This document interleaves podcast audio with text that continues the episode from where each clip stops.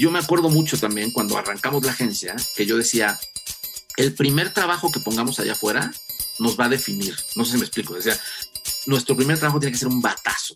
Y gracias a esa campaña, Fer, que fue un madrazo mediático y, demás, pues nos empezaron a llamar y a llamar y a llamar clientes. La verdad es que yo siempre digo que toco madera, soy muy afortunado porque al día de hoy no le hemos tenido que ir a tocar la puerta a ningún cliente, cosa que es increíble, la verdad.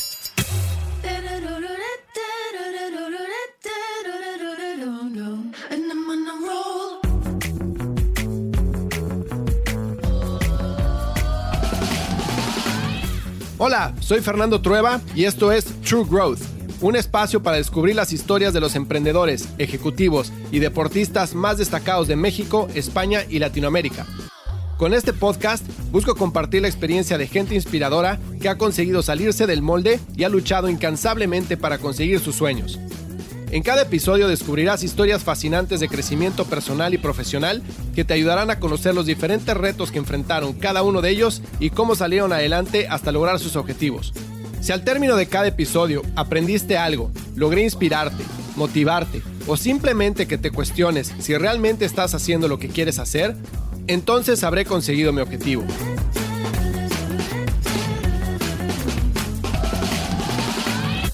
Hola, hola, ¿cómo están? Bienvenidos a un episodio más de True Growth. Hoy tengo como invitado a una persona sumamente especial y a quien admiro muchísimo, the one and only Raúl Cardós. Raúl es el presidente y el fundador de la agencia creativa Anónimo. Es la agencia que ha ganado durante los últimos dos años el premio de la mejor agencia independiente en México, otorgado por la revista Merca 2.0.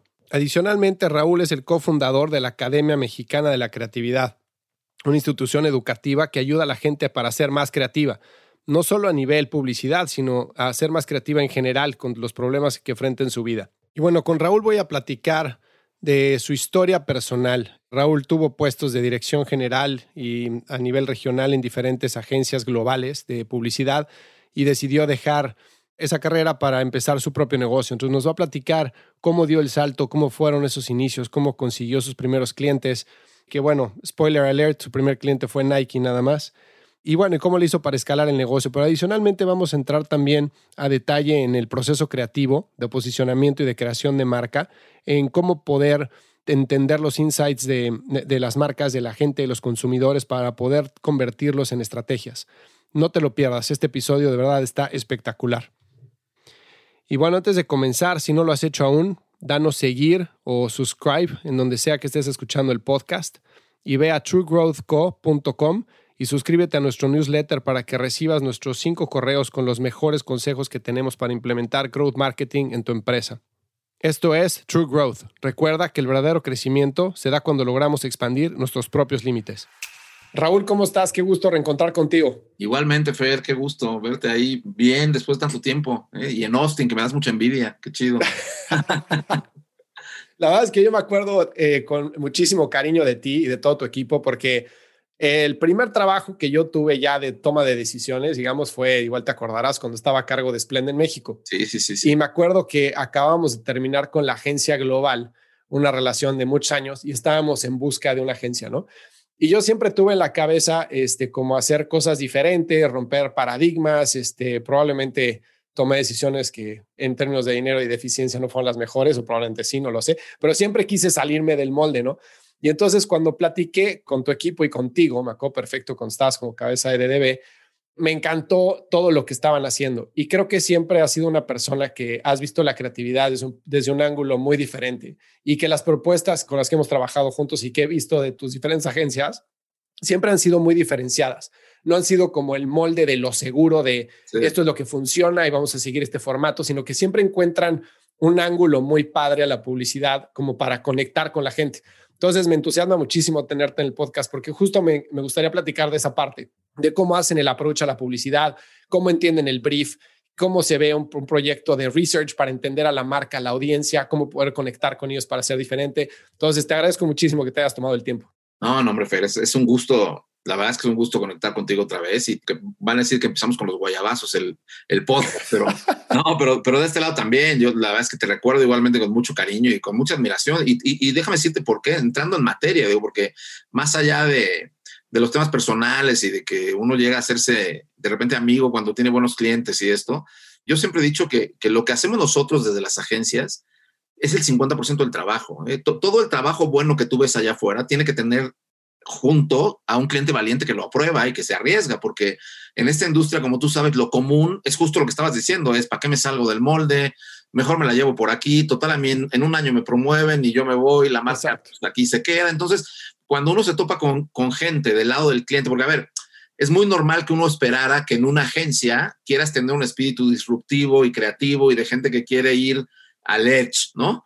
Lo que no es tan normal es encontrar ese tipo de personas del lado del cliente. Entonces, ahí es donde de pronto la fórmula no funciona. ¿me explico? Entonces, yo siempre digo que cuando, cuando uno tiene la fortuna de encontrarse del otro a un cliente, primero que le gusta pensar, a ver, primero estamos en lo mismo, hay que pensar en el negocio y hay que pensar estratégicamente en la marca, pero que dejando eso de lado, se arriesga por la creatividad, quiere hacer buenas ideas y en realidad las quiere hacer porque decirlo lo dicen todos. ¿eh? O sea, el discurso de yo quiero ser disruptivo lo tenemos todas las agencias y lo tienen todos los clientes. Lo que pasa es que luego a la mera hora no lo hacemos. Entonces, cuando eso pasa, yo siento que se da una conexión increíble, personal y profesional. Me explico que al final es lo que nos trae aquí a nosotros platicando tantos años después, ¿no? De, como bien dices, desde esa vez en DBB cuando nos conocimos y empezamos a trabajar con, con Splenda y con esas marcas, y después en tu etapa también en eBay, que el reencuentro fue igualmente maravilloso, porque yo digo que lo importante aquí es juntar los talentos, pero de la gente que tiene ganas de hacer las cosas de los dos lados, ¿no? Y, y, un poquito, digo, por contestarte mi visión y que tú, tú la conoces, yo, yo lo que pasa es que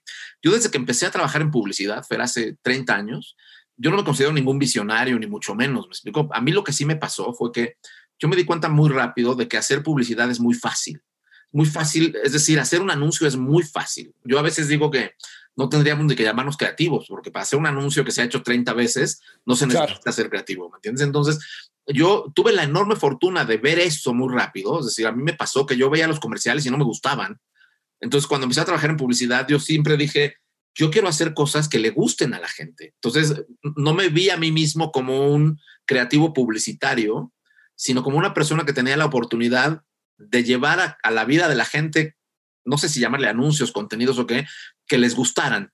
Y mi principio era muy básico. En aquel entonces no existía el Internet ni nada, pero yo decía, bueno, si la gente prende la tele para divertirse, lo que yo haga la tiene que divertir, porque los anuncios, es muy dicho que los anuncios te interrumpen. Entonces, o sea, yo no quiero interrumpir lo que la gente está viendo, yo quiero que la gente quiera ver lo que yo hago. Entonces, con esa fórmula básica fue que yo empecé a trabajar y eso es algo que ha pues siento yo que he caracterizado mi carrera durante estos 30 años, ¿me explico? A veces me saldrá bien, a veces no tan bien, pero lo que siempre he tratado de hacer y he tratado de fomentar en los equipos que, que, que lidero o con los equipos con los que trabajo es no hagan publicidad como tal, porque hacer publicidad es fácil, es formulaico, es banal y es irrelevante. ¿Me explico? Completamente. La publicidad se limita a informar sobre las marcas. Entonces yo lo que digo es, tú no compites con los otros anuncios tú compites con el contenido que la gente está viendo, ¿me entiendes? Entonces, cuando te pones en ese nivel, tu perspectiva cambia, te obligas a ti mismo a pensar ideas distintas, ¿me entiendes? Y eso me parece que cuando se hace de forma natural, pues sí te lleva a generar piezas más relevantes, deja tú más creativas, porque yo creo que lo creativo es muy subjetivo, ¿me entiendes? Algo que me gusta a mí puede no gustarte a ti o viceversa. Pero cuando se habla de relevancia, es decir, de cómo yo conecto con algo que es relevante para la persona que lo va a recibir, ahí ya puedes entrar en temas como más específicos que discutir. Y, eso es lo que me parece que hay que ver, ¿no? Hablando un poquito de los briefs y del ángulo y esto. Yo, por ejemplo, también te cuento, y tú que fuiste cliente, te vas a morir de la risa, va a estar, no sé si estar de acuerdo, pero yo digo que también cuando a las agencias se les pone a trabajar con un brief, al final del día, el brief también te encierra en una caja, ¿me entiendes? Completamente si tú me pides una campaña de televisión y tal y tal y me hablas del carácter de la marca y cómo es tu consumidor, lo más probable es que yo te traiga de vuelta lo que tú me pediste. Entonces, yo una cosa que trato de hacer siempre, y que de hecho ahora lo hacemos en la agencia, es que tratamos de no trabajar con briefs, sino más bien de hablar con los clientes sobre los problemas de las marcas o las necesidades de las marcas. Y fíjate cómo cambia todo. O sea, yo no digo, no me des un brief, háblame de qué le duele a tu marca, qué necesitas comunicar sabes qué quisieras comunicar de tu marca, como si fuera una persona. Hablemos de su problema, de su necesidad, de cuál es tu ilusión como marca. Entonces, otra vez, cuando cambias el foco de trabajar con un brief tradicional a entender la problemática de una marca, entonces lo que traes de vuelta puede ser muy distinto, ¿me entiendes? Porque puede ser que no te traiga una campaña, puede ser que te traiga una activación, un nuevo producto, una idea. O sea, no sé si me explico. Entonces, cuando tú sumas esos ángulos, para mí el primero es cómo yo trato de hacer cosas que sean relevantes para la audiencia, más allá de la publicidad. Eso te abre mucho el espectro. Y después es, ¿cómo trato de no dar respuesta a un brief, sino de dar respuesta a un problema o a una necesidad? Y entonces también te abre un parámetro muy distinto que, que te lleva de manera natural a poder pensar en cosas más divertidas, más relevantes y por ahí más únicas, ¿me entiendes? Entonces, yo te diría, esa es un poco la fórmula al final. Y yo lo que veo es que las, las grandes agencias, las agencias que hacen grandes ideas hoy por hoy, para mí lo que hacen es que leen muy bien eso, leen muy bien la cultura en la que están inmersas, leen muy bien a la gente a la que le hablan y entonces le traen mensajes que, son relevantes por lo mismo. ¿no? Y creo que hay algo que es bien importante, es, eh, aparte de entender la problemática de la marca, es que tengas una perspectiva desde fuera de la misma, ¿no? Porque cuando estás dentro de la compañía, estás muy encerrado en, en tu mundo y en los problemas que tú ves y en las métricas que te duelen, etcétera, pero lo ves desde un punto de vista interno cuando no consideras la parte externa y te sales de, la caja, digamos, para ver las cosas desde otra perspectiva, es muy probable que tú quieras que te entreguen lo que tú crees que es el problema, pero hay que estar abierto siempre para decir, ok, ¿qué otros ojos están viendo este problema? ¿Cómo lo ven ellos y cómo creen que se puede resolver? ¿no? Y creo que no todo el mundo tiene eso sobre todo eh, cuando, como dices, cuando estando en un corporativo en el que las métricas son muy claras, en el que hay mucha política, en el que hay que este, escalar algunas de las decisiones, etcétera, pues la gente quiere irse por, por el camino seguro, ¿no? Pero han hecho un trabajo, la, la verdad, ustedes espectacular. Y ahorita platicamos un poquito más del proceso creativo que me encantaría que nos metiéramos en ese tema. Pero antes que nada, cuéntame un poco de, tu trayectoria para que la gente sepa quién eres, porque tuviste una trayectoria súper exitosa al lado de, las agencias, trabajando como este empleado en las agencias, hasta que fuiste cabeza de, algunas de ellas, y después te sales y empiezas anónimo, ¿no? Sí. Y anónimo, bueno, pues para no, este, un spoiler alert para la gente, pues lleva dos años seguidos ganando la mejor agencia independiente de México, que muchísimas felicidades por eso. Pero cuéntame cómo ha sido ese trayecto de número uno, meter tu mentalidad que acabas de contar en una empresa en la cual pues también tiene algunas vías públicas, en las cuales tiene que dar ciertos resultados, tiene que mantener ciertas relaciones con los clientes globales, que tampoco quiere romper el vaso porque si se enoja el VP pues le quita el contrato, etcétera, pero tú quieres como romper el proceso y traer esa forma de pensar internamente, ¿no? Entonces, cuéntame el proceso de cómo logras institucionalizar esa forma de pensar en la agencia estando del lado de como empleado y luego cómo es la salida de, de dejar el mundo seguro, el este cheque cada 15 días la jaula y decir, puta, pues me voy a, sí, la jaula de oro y decir, no, me voy a lanzar yo para adelante. Sí, no, mira, yo, yo, a ver, yo siempre digo que yo he sido muy afortunado en, en las oportunidades que me ha ido brindando la vida, ¿no? Y, y, te cuento, yo para serte franco, yo nunca me vi a mí mismo como un emprendedor. Yo nunca dije, no, yo algún día tendré mi agencia y seré. Yo realmente fui muy feliz. Yo empecé mi carrera como creativo en Leo Burnett donde mi sueño fue llegar a ser director creativo, llegué a ser director creativo en la agencia, cosa que me tenía feliz, fui muy feliz en el mundo corporativo. Tuve seis años en Leo. Fíjate, hay, hay eventos en mi carrera que me llevaron a donde estoy hoy y te los voy a tratar de ligar así lo más rápido que pueda. Estaba, estando en Leo, yo soñaba con ser director creativo de la agencia y cuando lo llegué a ser, yo para ese entonces ya era uno de los directores creativos más premiados del país, digamos, ganaba muchos premios con el trabajo que hacía, tenía un mediano reconocimiento ya dentro de la industria que alcancé muy rápido. Yo, a mí me hicieron director creativo a los 24 años, cosa que en esta industria es una locura. ¿Me entiendes? Entonces yo era, estaba muy joven, muy chavo. Yo soñaba con quedarme toda la vida en Leo Burnett. Yo ese era mi sueño carrera, ¿no? De pronto, cuando llegaron las centrales de medios a México, y las centrales de medios, digo, para los que sean más viejos se van a acordar y los estudiantes quizás no, pero se dio un fenómeno muy grande que fue que las centrales de medios empezaron a quitarle el negocio a las agencias. Cuando hablo del negocio, hablo del dinero. ¿Me explico? O sea, el dinero se empezó a ir a los medios, las agencias empezaron a no poder cobrar de la misma manera. Y en ese punto, evidentemente, las agencias, en este caso Leo Burnett, que era una agencia con un enfoque muy, muy creativo, empezó a darle un poquito más de prioridad al tema de cómo manejamos los medios, porque de ahí ganamos dinero y tal. Se cruza esto, que a mí me empieza medio a frustrar, con que me llaman de Ogilvy, de otra gran agencia, que en ese momento era una agencia que estaba atravesando por un, por un bache terrible, porque el presidente de la compañía había renunciado, se había ido, se había llevado gente, cuentas, la agencia estaba quebrada.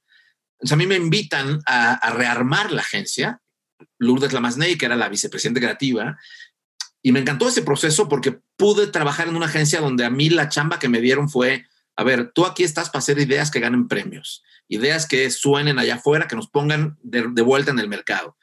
Entonces ahí viví dos años de una aventura increíble porque en realidad me pagaban, yo no me metía en la problemática, digamos, de la administración de la agencia ni nada, y yo me, llevaba toda la chamba divertida, que era coordinar a los equipos, hacer las ideas. Ahí nos ganamos el primer León en Cannes para México en, la agencia. Es decir, y a los dos años, de nuevo, me llama entonces un señor, se llama Enrique Givert, que es un ícono de la publicidad en México, al menos para mí, quizás el mejor publicista que ha tenido este país. Y Enrique tenía una agencia local, una agencia independiente que se iba a fusionar en ese momento con DDB.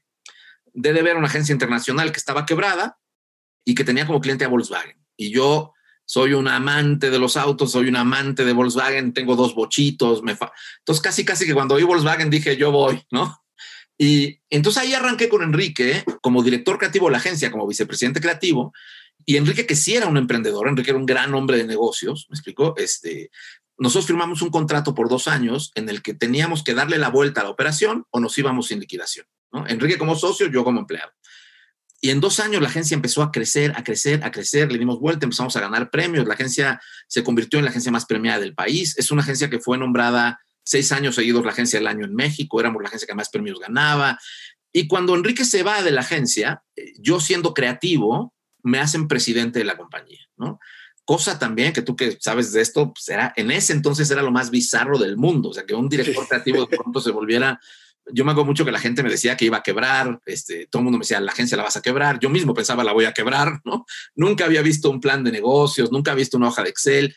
Y ahí te cuento esto porque yo me acuerdo que yo fui a Nueva York a una entrevista con el CEO de la compañía y le pregunté, le dije, oye, yo te digo esto encantado de la vida y espero no estarme dando un balazo en el pie. Le dije, pero ¿por qué me están haciendo presidente de la agencia a mí? Yo tenía, te lo juro, yo tenía ese entonces 30 años. 30 años, ¿no? Y, imagínate un creativo de 30 años dirigiendo una empresa, ¿no? Y Keith Reinhardt, que era el CEO de DDB, me acuerdo que me dijo, yo lo único que quiero es que tú sigas haciendo lo que sabes hacer.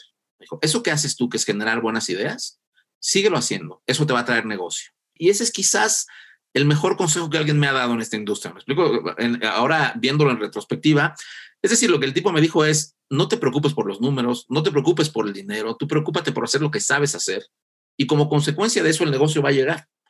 Y vaya que tenía razón, me explico, yo me acuerdo que yo volví a la agencia, el día que me promovieron y que lo hicieron oficial, yo junté a todo el equipo y les dije, chicos, me mandé a hacer una tarjeta que decía presidente trainee y se la di a los empleados y les dije, yo quiero que me tengan paciencia porque yo soy un trainee en este puesto, no tengo ni idea de lo que vamos a hacer. Les dije, lo único que yo sé es que si seguimos generando gran trabajo, vamos a hacer un gran negocio. Y así fue que DDB fue seis años agencia del año, crecimos.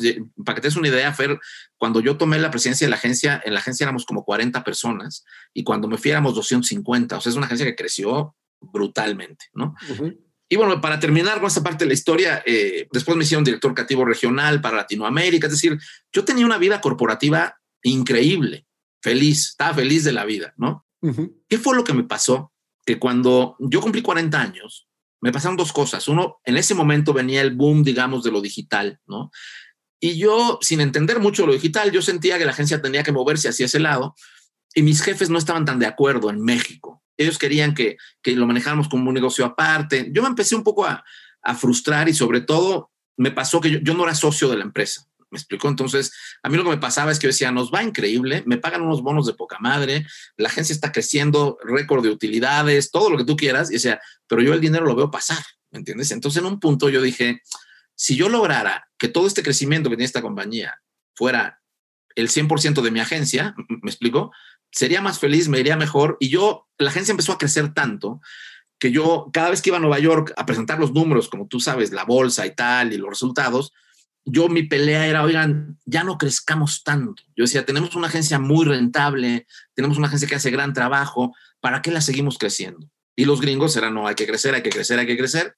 Entonces, en un punto, Fer, la verdad es que yo cumplí 40 años y dije, yo me di cuenta de que no iba a poder cambiar al mundo corporativo, ¿me explico? Claro. Mejor me voy antes de que el mundo corporativo me cambie a mí. No, no sé si me explico. O sea, dije, no, bueno, por supuesto. no, que me parece que te pasa, nos pasa a todos. En sí, sí, sí. Entonces, y la verdad es que sí, ahí te das cuenta que tu vida es una jaula de oro. Me explico, a mí me pagaban las escuelas de los niños, el club, todo lo que tú quieras. Y, y en un punto dije, es que si no lo hago ahorita, no lo voy a hacer nunca. No lo voy a hacer nunca. Y eso fue lo que me orilló a mí a lanzarme al vacío, a poner mi agencia. La verdad es que, y con la misma tesis, ¿eh? yo decía, yo lo único que sé es que si voy, monto una agencia y logro hacer para un cliente una campaña que la rompa, va a venir negocio. E, ese fue, o sea, yo te mentiría si te dijera, hice un business plan y proyecté la Yo no tenía ni puta idea, perdón, eso me Yo dije, yo dije, yo me lanzo, mi cálculo fue este. Yo dije, yo tengo 40 años, tengo dinero ahorrado para vivir, digamos, año y medio sin sacrificar mi nivel de vida. Entonces dije, es una carrera contra el tiempo. Dije, yo me voy a dar año y medio.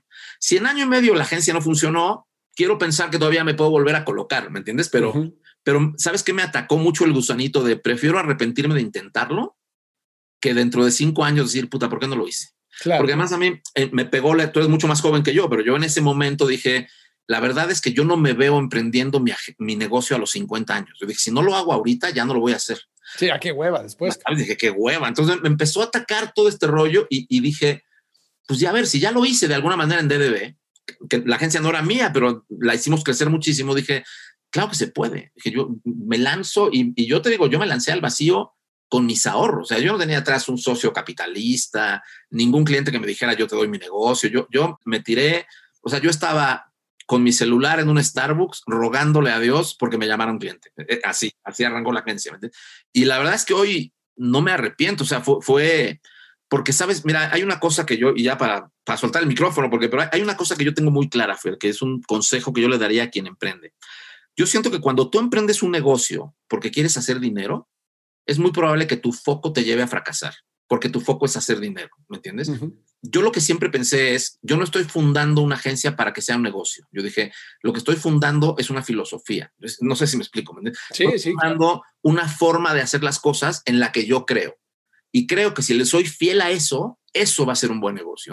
Es decir, al revés, ¿me entiendes?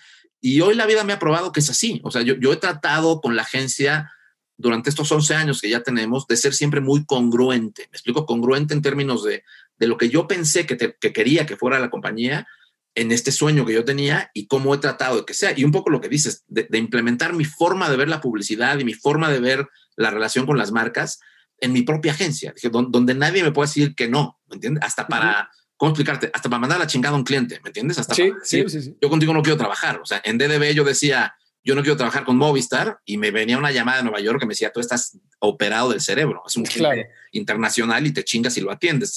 Entonces, todas esas cosas que te acaban molestando, cuando tú tienes clara tu filosofía y te tiras, por lo menos te puedes equivocar a tu manera, ¿me, explico? Entonces, eso te da mucha seguridad y, así fue, así fue que, que, arrancamos la agencia hace 11 años. Ahorita que estabas contando esta parte de mandar fregado a un cliente, sí. me acuerdo muchísimo de un posteo que pusiste hace muchos años, de una reunión que habías tenido con un cliente y que ustedes habían decidido no tomarlo o dejar de trabajar con ellos cuando apenas, o sea, Anónimo habría tenido dos o tres años, ¿no? Sí, sí. Y que decías, es durísimo decirle que no a un negocio, pero al mismo tiempo hay que pelear por lo que uno cree. Sí, sí. Este, y la verdad es que admiré muchísimo ese posteo y dije, qué huevos. O sea, la neta, estar poniendo tu agencia y decir que no un cliente debe ser muy, muy difícil. Sí, eso te paga en el futuro, te paga a la larga. ¿Sabes qué pasa? Que para mí la congruencia paga. Yo, yo es lo que digo. Y, y, y, esta industria está llena de gente que dice una cosa y hace otra. Ayer yo mismo lo discutí con mi equipo, ¿eh? te digo, o sea, porque mi equipo me decía, oye Raúl, si tú dices que hacemos esto, hay que hacerlo, porque quien estaba cambiando opinión era yo, en, base a unas cosas. Y, y, recordarte siempre a ti mismo eso vale mucho la pena. Y te digo, perdón que te interrumpa, pero a mí ahorita que la agencia ya tiene un cierto tamaño y una base de clientes y un cierto prestigio, de cada tanto cuando yo hago eso, porque lo seguimos haciendo, o sea, somos una agencia que no entra a muchos pitches, que quiere tener claro que se gana, que quiere tener una postura, no por mamones, sino porque nos parece que hay que darse a respetar en el negocio como industria, ¿no? Y muchas veces la gente me dice, bueno, qué fácil para ti decirlo porque tienes tu agencia y te va bien. Y sabes yo qué contesto, digo, sí, pero ¿sabes cuál es la diferencia? Que yo lo hago desde que arranqué la agencia. No, no sé si lo explico. Desde que en mi agencia éramos tres pendejos y no teníamos clientes, hemos sido iguales. O sea, no hemos cambiado la forma de pensar. Claro. Mira, Bernbach tenía una frase que a mí me encanta. Él decía, un principio no es un principio hasta que te cuesta dinero. ¿Sí, me digo?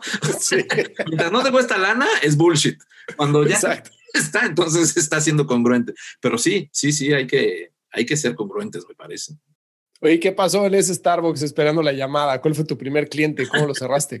Mira, es, la historia es bien bonita, Garay, porque no sé, te la conté alguna vez en DB, pero bueno, yo, bueno, yo me voy de DDB, mira, te cuento, yo renuncié y mi plan para los que van a emprender y están en una empresa, esto, piénsenlo bien, cómo hacerlo, porque a mí me pasó que yo, yo soñé y dije, ok, perfecto, yo renuncio en diciembre, me tomo seis meses sabáticos para planear la agencia, para no sé qué, y arranco en junio. Ese era mi plan, ¿no?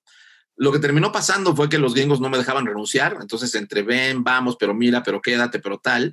Para no hacerte el cuento largo, yo terminé renunciando, o sea, bueno, yo renuncié en diciembre, pero en realidad me pude ir en junio. ¿Me explico? Entonces, digamos que mis seis meses sabáticos se fueron a la mierda. Yo, yo pasé de estar un viernes recogiendo mi, ahora sí que como Jerry Maguire con mis cajitas de huevos, el calvario, la agencia, ¿no? Sacando mis cosas, a estar el lunes en un Starbucks, literalmente, pues sentado ahí viendo qué iba a pasar, ¿no? Y, y la historia es súper bonita, Fer, porque fíjate que yo literalmente en un Starbucks me llama un cliente, Pepe Reynoso, y una chica que se llama Ale Castillo. Ale Castillo había trabajado, había sido mi cliente en Cuervo hacía muchos años, y me llama Pepe, que era el gerente de marketing de Nike en México, y me dice, Raúl, te quiero invitar a un pitch. Imagínate lo que es para mí, que soy como tú, súper pambolero, ¿no? Sí. Y que te llame Nike y me No, dice, te quiero invitar a un pitch para hacer la campaña de la selección nacional para el Mundial de Sudáfrica. Esto es en el 2009, para el Mundial de 2010 puta, no, yo me fui ahí de culo, ¿no? Dije, no puede ser, qué maravilla. Me dice, bueno, esa es la buena noticia. Me dice, la verdad es que no te había llamado antes porque nosotros en DDB llevábamos Reebok, ¿no? Entonces me decía, Mm. entonces yo veía que en DDB llevaban Reebok, no te podía llamar, pero me enteré que pusiste tu agencia. Literal, esto es, si no el primero, el tercer día, ¿eh? De, de que estábamos ahí con la agencia.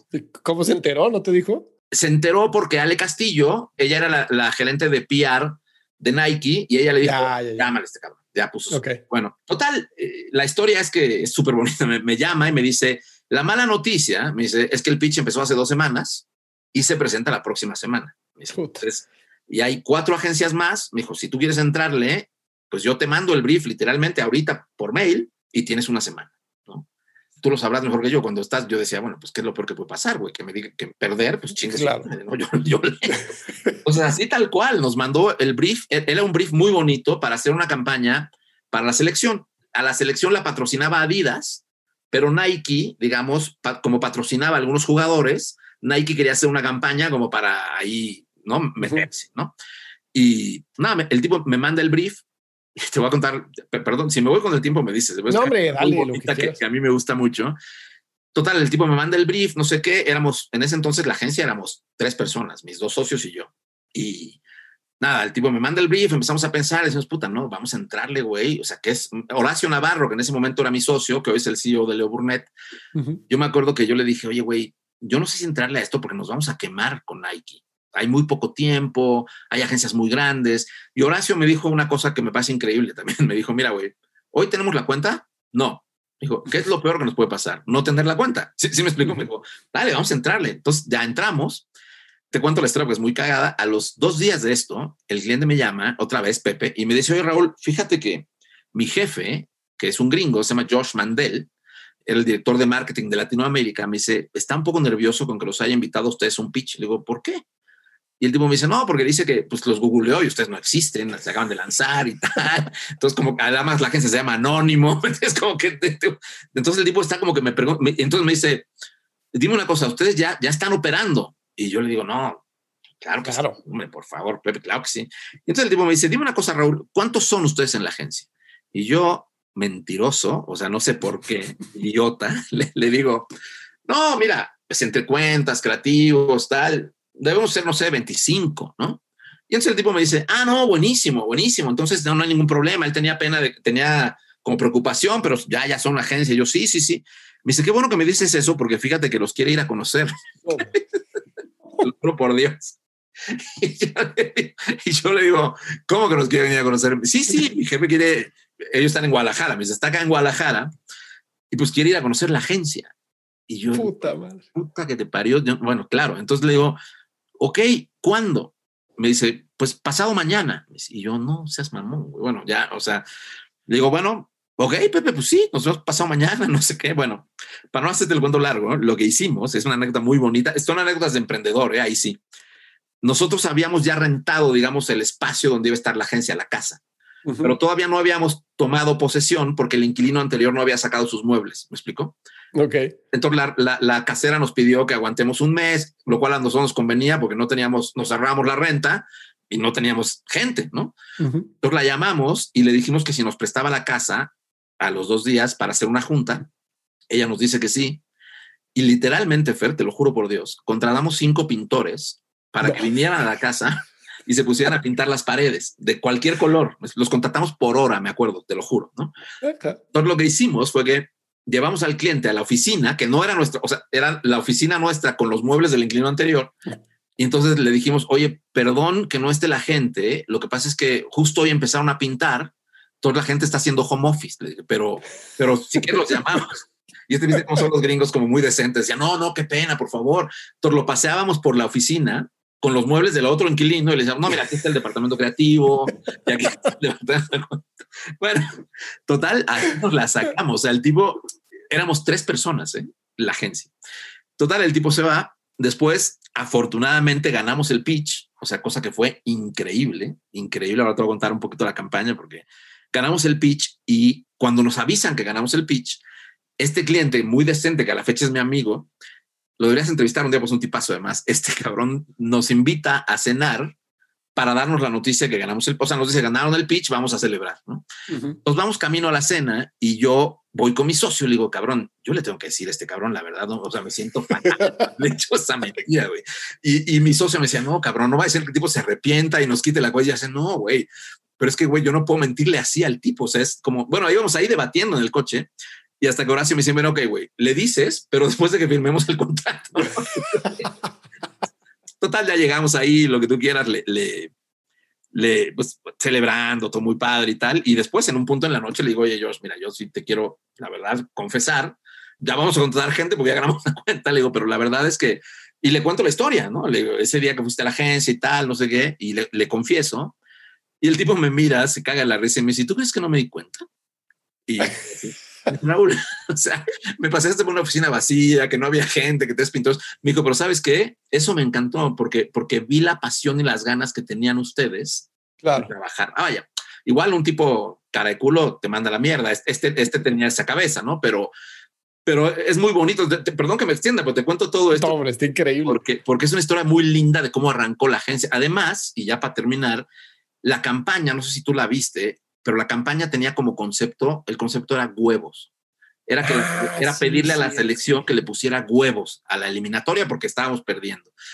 Y yo me acuerdo mucho también cuando arrancamos la agencia que yo decía, el primer trabajo que pongamos allá afuera nos va a definir. No sé si me explico. Decía, Yo decía, si hacemos una campaña mediocre, vamos a nacer como una, como una agencia mediocre. Yo no quiero eso. Yo decía, nuestro primer trabajo tiene que ser un batazo, tiene que ser un putazo.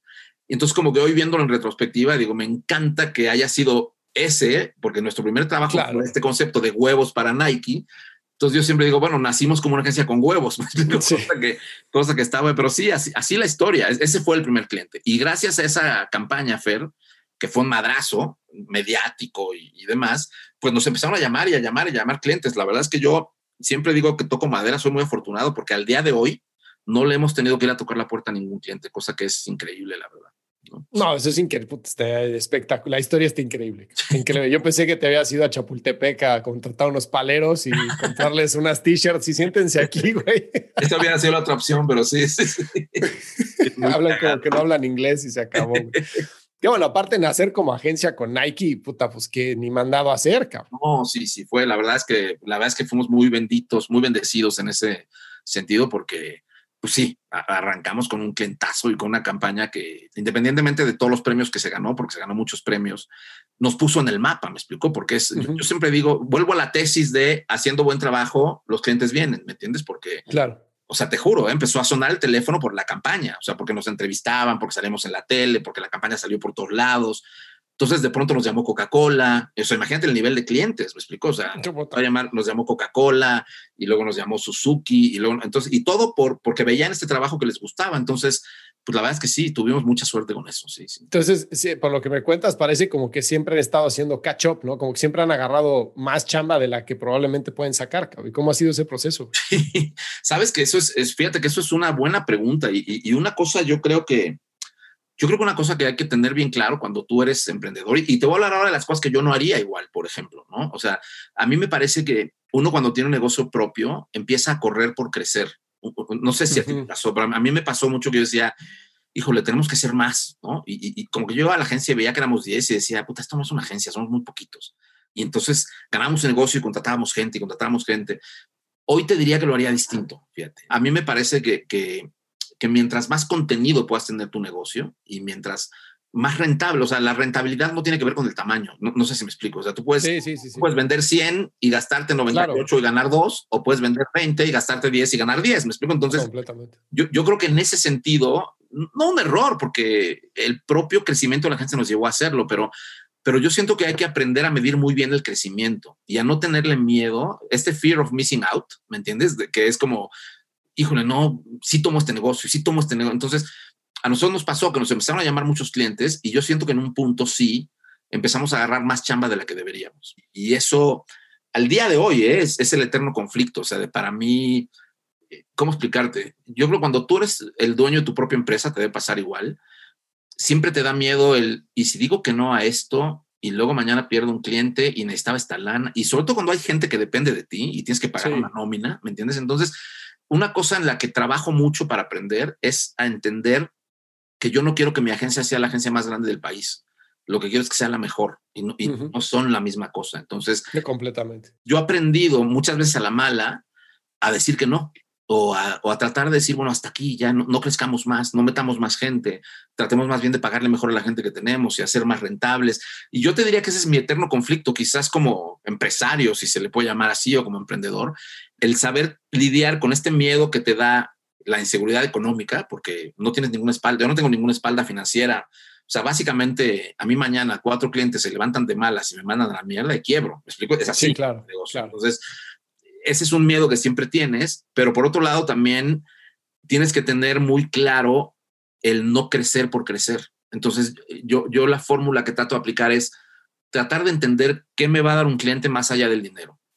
Y si un cliente me va a dar solo dinero, ese cliente no me conviene. Es, la conclusión a la que yo llegué. ¿Me, explico? O sea, es decir, nos va a dejar hacer buen trabajo, tenemos buena química con él, es una marca que nos gusta, es un proyecto que nos atrae, va a ser rentable o nos va a matar aquí trabajando 24 horas. Entonces, hay muchas variables que, que entran ahí para tratar como de controlar el crecimiento. Me explico, como de, como no crecer. Y yo, yo te diría, y un consejo que le daría a la gente es no dejarte llevar mira, es que lo que me pasó a mí es que yo pasé de dirigir una agencia de 250 personas a estar en una casa con cinco tipos, ¿sabes? Entonces, en un punto yo decía, estoy jugando a la publicidad y eso me parece un mal enfoque, ¿me entiendes? O sea, yo digo, no, seamos muy rentables y seamos los menos posibles, ¿me entiendes? O sea, hoy en la agencia nosotros somos 80 personas, ya no somos una agencia chica, pero tampoco somos un monstruo. Y yo siento que es el tamaño justo, ¿me explico?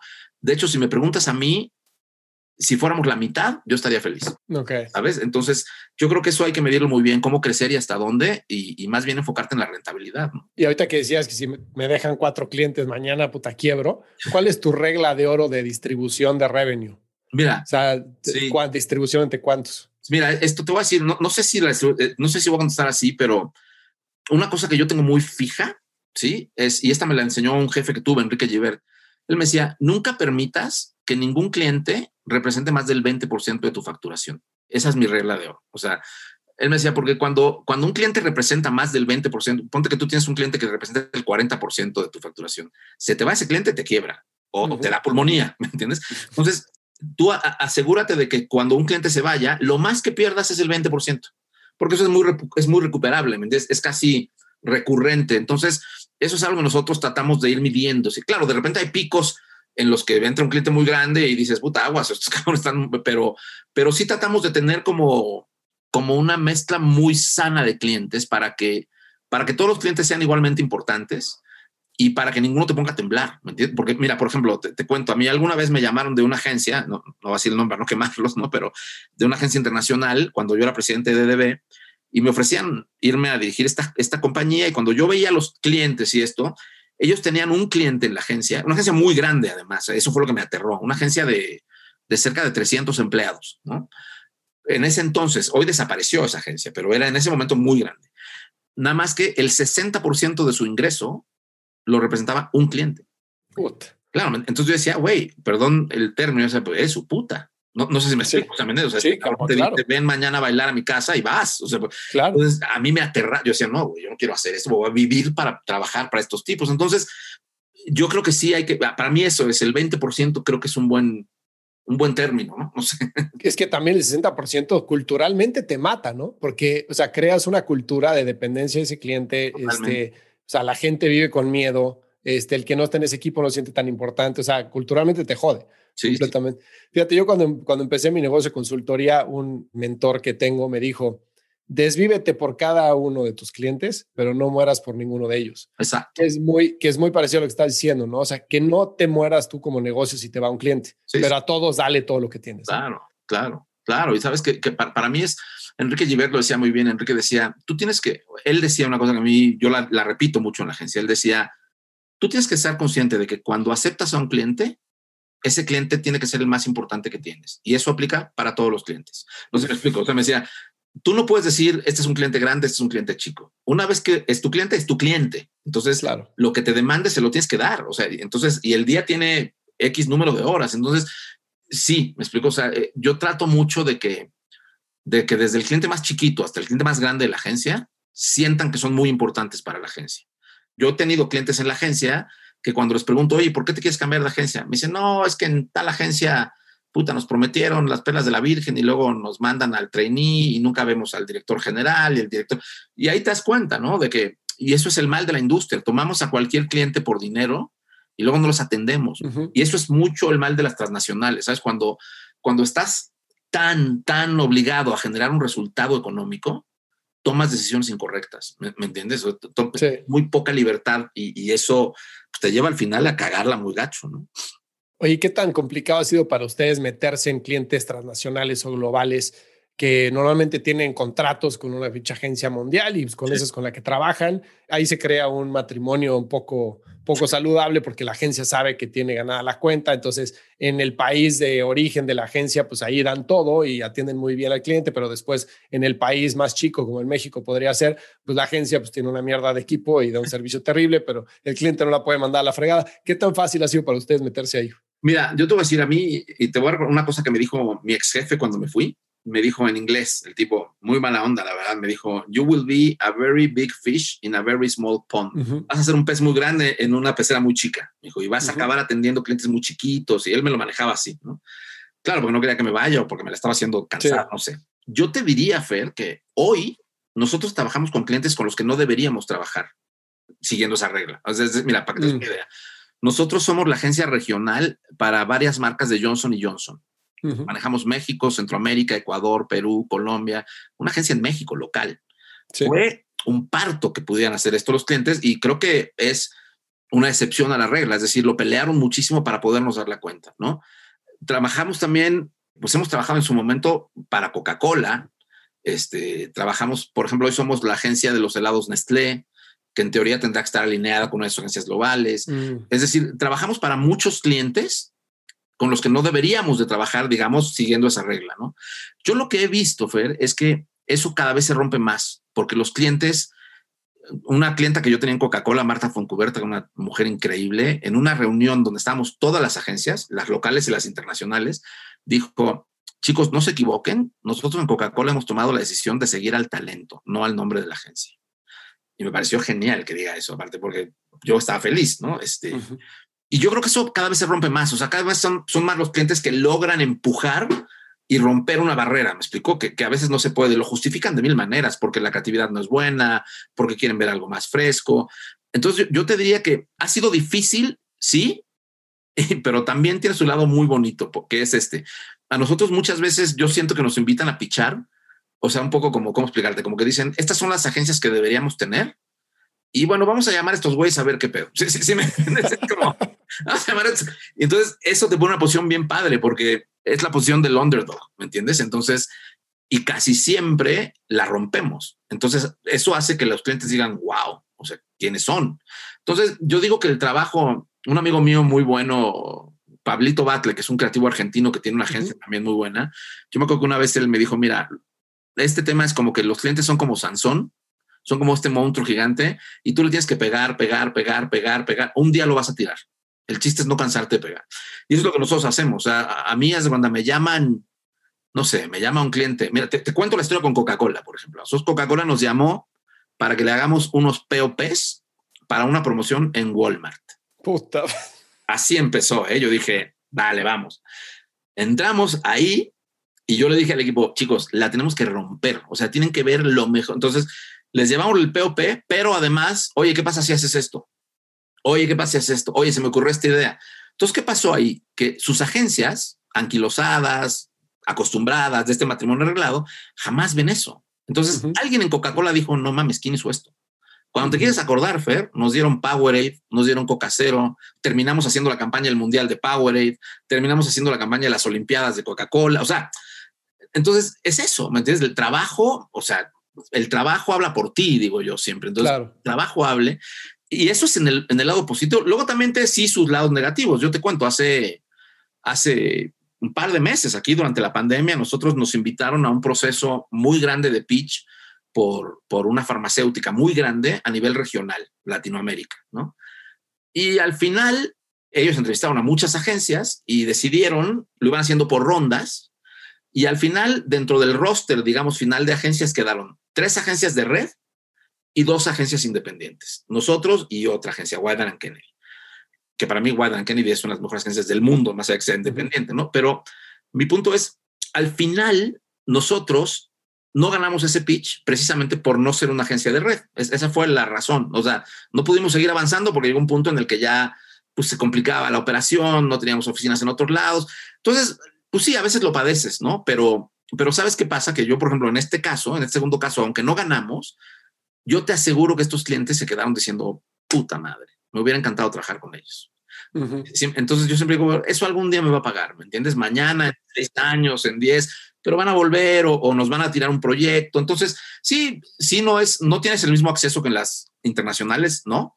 Pero te diría que cada vez más y que además tienes otras cosas que te lo pagan. Además, México es un, México es un mercado donde tú puedes acceder a muchos clientes locales muy grandes. Esa es la ventaja, ¿me explico? O sea, somos un mercado donde hay clientes locales muy grandes. Entonces, yo te hablo, por ejemplo, nosotros trabajamos con el Nacional Monte Piedad, que es un cliente enorme trabajamos con Cielito Querido Café, trabajamos mm. con el Farolito. Entonces, en un punto también a mí se me hace hasta lindo tener esta mezcla entre clientes muy grandes y clientes también locales que te, que te permitan otro tipo de trabajo, ¿no? Pero sí, así, así las cosas. Oye, ¿cómo, ¿cómo le han hecho para, bueno, platícame un poco porque creo que va a ayudar a entrar al proceso creativo, ¿no? De cómo volverte más creativo, este, cómo va a ser el approach a un problema, cómo romperlo para entender cómo solucionarlo desde un punto de vista de creatividad.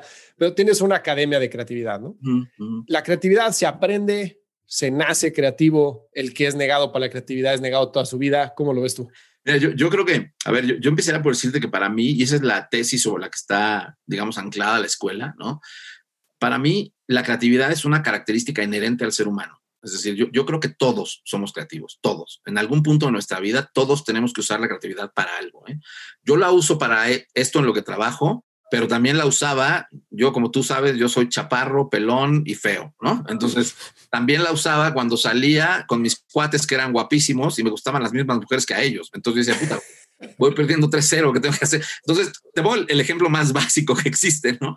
Porque, porque para mí la creatividad es algo que todos hacemos todo el tiempo. Lo que pasa es que no nos damos cuenta y no lo reconocemos. ¿Me, explico? O sea, es decir, tú para salir con, con tu mujer la primera vez que la viste y que te encantó, pues algo tuviste que hacer, o, una chica que quiere gustarle a un chico, o en la escuela cuando no traes la tarea. Te pongo ejemplos muy básicos, pero, pero yo creo que todos como seres humanos vivimos desarrollando creatividad todo el tiempo. Lo que pasa es que como no lo hacemos para trabajar, pensamos que no somos creativos. No, sé si me explico. Sí, sí, sí. Entonces, yo lo que digo es que creativos somos todos. El problema es que algunos de nosotros, yo también creo que la creatividad es un músculo que se desarrolla y se ejercita. Entonces, lo que a mí me parece es que conforme nosotros vamos creciendo, la vamos matando. Me explico porque nos convertimos en, no, ahora soy gerente de eBay, güey. Entonces, pues igual esto a mí me daría mucha risa, pero la compañía no sé. Entonces, la vas matando, ¿me entiendes? No, puta, ahora soy el presidente de la compañía, güey. ¿Cómo voy a reír de ese chiste que hace un cabrón? Voy a quedar mal, la vas matando. Entonces, mi punto es que yo siento que, que cuando eres niño y cuando vas creciendo, eres muy creativo, tu forma de ver la vida es muy creativa y yo siento que la vida profesional, la sociedad, nos va haciendo limitarnos. Entonces, para mí, el tema con, con sí, sí se puede enseñar a ser más creativo, sin duda. Yo, yo te digo, o sea, hay muchos de los cursos vienen y los toman creativos publicitarios o, o gente de agencias, pero de igual manera, hemos, para que te des una idea, hace un año teníamos en un curso a dos abogadas de la Suprema Corte de Justicia. Ay, cabrón. Que llegaron al curso diciendo, yo vengo a, a tomar este curso a ver si me despierta algo porque yo soy cero creativa. Y te diría que de los proyectos finales mejores que yo he visto eran de estas chicas. Lo que te quiero decir es, para mí, es que también usar el término si se puede enseñar creatividad, yo creo que lo que se puede hacer es ayudar a la gente a despertarla más, no sé, a despertar su creatividad y a despertar sus procesos. En realidad, cuando tú te tomas la creatividad como un proceso y como una manera de ver las cosas, no es tan complicado. Tiene mucho que ver con la observación, tiene mucho que ver con la curiosidad, tiene mucho que ver con todo lo que pasa alrededor del mundo, con las noticias. O sea, tuve, por ejemplo, la, yo quisiera tener en la agencia un equipo de gente de la que hace los memes. sí, completamente. Son los tipos, o sea, ya quisiéramos los creativos publicitarios, ¿me entiendes? Hacer los memes que hace la gente. Yo te aseguro que si te vas a buscar, hay memes que hizo una señora de 45 años. Seguro. Y o un güey que trabaja en un taller mecánico. Ya, me explico. Entonces, mi punto es que la creatividad es, eso, es, de todos. la escuela lo que intenta es ayudar a la gente a despertarla. O sea, yo, yo sí siento que ayudamos a la gente a pensar mejor, a pensar de otra manera, a darse cuenta de que podría pensar de una forma de la que no está pensando y que cuando lo hace, el resultado te sorprende. Y yo lo veo todo el tiempo en la escuela, todo el tiempo, cuando en los equipos de trabajo mezclas a una persona de una agencia con un cliente, con un estratega, con un abogado, con un doctor, y los pones a pensar ideas, puta, salen cosas geniales. Precisamente, tú hace rato decías, porque ven el problema con ojos distintos, ¿me entiendes? Entonces, sí, yo, creo que la creatividad es un músculo que se desarrolla y yo creo que todos la tenemos. El problema es que no todos la ejercitamos. Ese sí es el problema. O sea, ¿me entiendes? Que, no, que si tú no ejercitas la creatividad, pues al rato eres un cuadrado. Claro. ¿Sabes? Eso es lo que pasa. Entonces, la escuela lo que intenta es despertarla. Y yo lo que intento hacer en la agencia y con los clientes, por ejemplo, ¿no? Yo, yo con los clientes, yo siempre digo a los chicos en la agencia, no podemos esperar que porque una cosa se nos ocurrió a nosotros y nos parece genial, al cliente le va a parecer genial. ¿Me explico? Tenemos que entender que el cliente tiene otro criterio, otras prioridades, otra vida. Probablemente no escuche la misma música que nosotros, no vaya al mismo lugar. Entonces, tienes que encontrar un terreno común para normar un criterio común. ¿Me explico? O sea, tú tienes la obligación para mí. Si tú quieres ser una agencia que haga buen trabajo creativo para sus clientes, esa agencia se tiene que preocupar porque sus clientes desarrollen un mejor criterio. ¿Me explico? Tienes que ayudar a tus clientes también a ser mejores creativos. Entonces, Sí, yo creo que es algo que todo mundo tiene. O sea, a mí, a mí me da mucha tristeza cuando una persona me dice, híjole, yo no soy creativo, ¿no? Claro que sí, todos lo somos. Y ahorita que decías, meter gente que viene de diferentes disciplinas ayuda mucho a la creatividad, ¿no? Este, diferentes puntos de vista, diferentes experiencias, etcétera, ¿no? Cuando estás rodeado de la misma gente, cuando estás leyendo las mismas noticias, el mismo contenido, etcétera, te encapsulas. Sí. Y entonces te vuelves de una forma que te empuja mucho más hacia el status quo porque eres aceptado y porque todo el mundo está hablando de lo mismo. Pero, y si sales con una idea muy disruptiva, probablemente la gente no, no te acepte tanto, ¿no? ¿Qué más hacen aparte de meter gente de diferentes este, experiencias, diferentes puntos de vista para despertar la creatividad? ¿Qué puede hacer alguien así en su casa que diga, güey, yo quiero pues, ser más creativo, quiero resolver problemas chingones? A ver, yo siempre digo, una, una fórmula muy básica para, para generar ideas distintas es ver, ok, este problema que está aquí, siempre se soluciona de esta manera. Te estoy hablando generalmente. Entonces, decir, ok, yo le tengo que encontrar una solución que no tenga nada que ver con esta manera. O sea, ¿cómo explicarte? Aprender a ver qué quieres hacer. Para aprender a ver qué quieres hacer, te sirve mucho saber qué no quieres hacer. Te voy a poner un ejemplo muy básico, ¿no? De un trabajo que hicimos en la agencia que a mí me encanta, me encanta. A nosotros viene Coca-Cola y nos pide que hagamos una promoción navideña para Sprite. ¿Ok? y el territorio de posicionamiento de Sprite es las cosas como son. Yo te hablo la neta, ¿no? Entonces el brief es hagan una promo navideña. ¿Qué vemos en 99 de cada 100 anuncios en Navidad? Santa Claus. Santa Claus, ¿ok? Entonces, si tú quieres ser creativo, verdaderamente creativo, esfuerza tu cerebro y di, ok, vamos a hacer una promo navideña que no tenga absolutamente nada que ver con Santa Claus. Nada ahí te enfrentas a un problema porque dices, no, lo fácil es Navidad, Santa Claus. Ok, eso es lo fácil. Ahora, tú ven con una solución creativa donde no exista Santa Claus.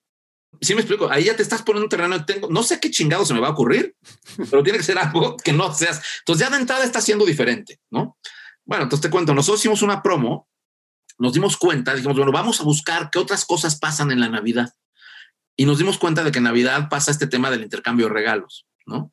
Y decíamos, bueno, güey, la neta, la neta, si la marca te habla con la neta, ¿cómo ligamos eso a la solución? Dijimos, pues la neta es que muchas veces tú entras en la oficina a un intercambio de regalos, güey, y te toca Josefina, la de finanzas, que ni la conoces, dices que chingados le gusta, y le terminas regalando una mierda que ni le gusta, ¿me explico? O aquí te regalan algo que no te gusta. Entonces, lo que, fíjate, la idea, lo que hicimos fue, ¿qué pasa si agarramos nosotros y generamos el intercambio de regalos pinches más grande del mundo? Entonces decimos, la promo se llamaba no lo quiero.com, así se llamaba la promo. lo que hicimos fue generar un sitio en internet y decirle a la gente, oye, a ti, Fer, ¿alguna vez en tu vida te han regalado algo que te hueva, no sé qué? A ver, vamos a una cosa, súbelo aquí a no lo quiero.mx, ¿sí? y tú se lo vas a regalar a alguien, porque habrá alguien a quien esos calcetines que te regaló tu tía sí le gusten. Entonces la gente subía sus regalos pinches. Entonces la gente decía, oye, a mí me gusta la ranita que le regalaron a Fer. Entonces tú le regalabas tu ranita a alguien que sí la quería. Ya me explico. O sea, es, bueno, esta dinámica que fue muy pendeja duró dos semanas. Intercambiamos 170 mil regalos. Para que, para que te des una idea, ¿no?